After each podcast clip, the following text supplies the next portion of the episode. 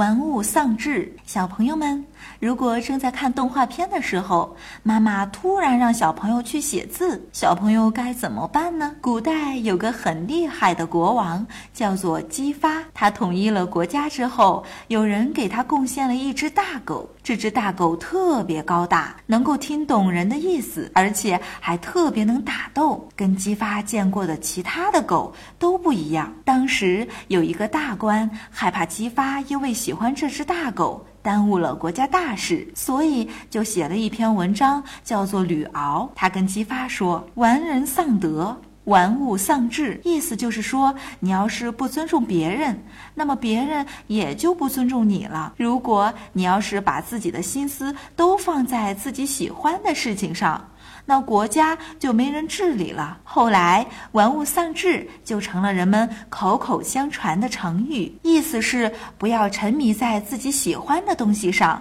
要把该做的事情先做好。所以，小朋友们。我们要有自己的爱好，但是不可以沉迷呀。好了，想要了解更多内容，微信关注“艺修哥”，记住哦，是艺术的“艺”哦。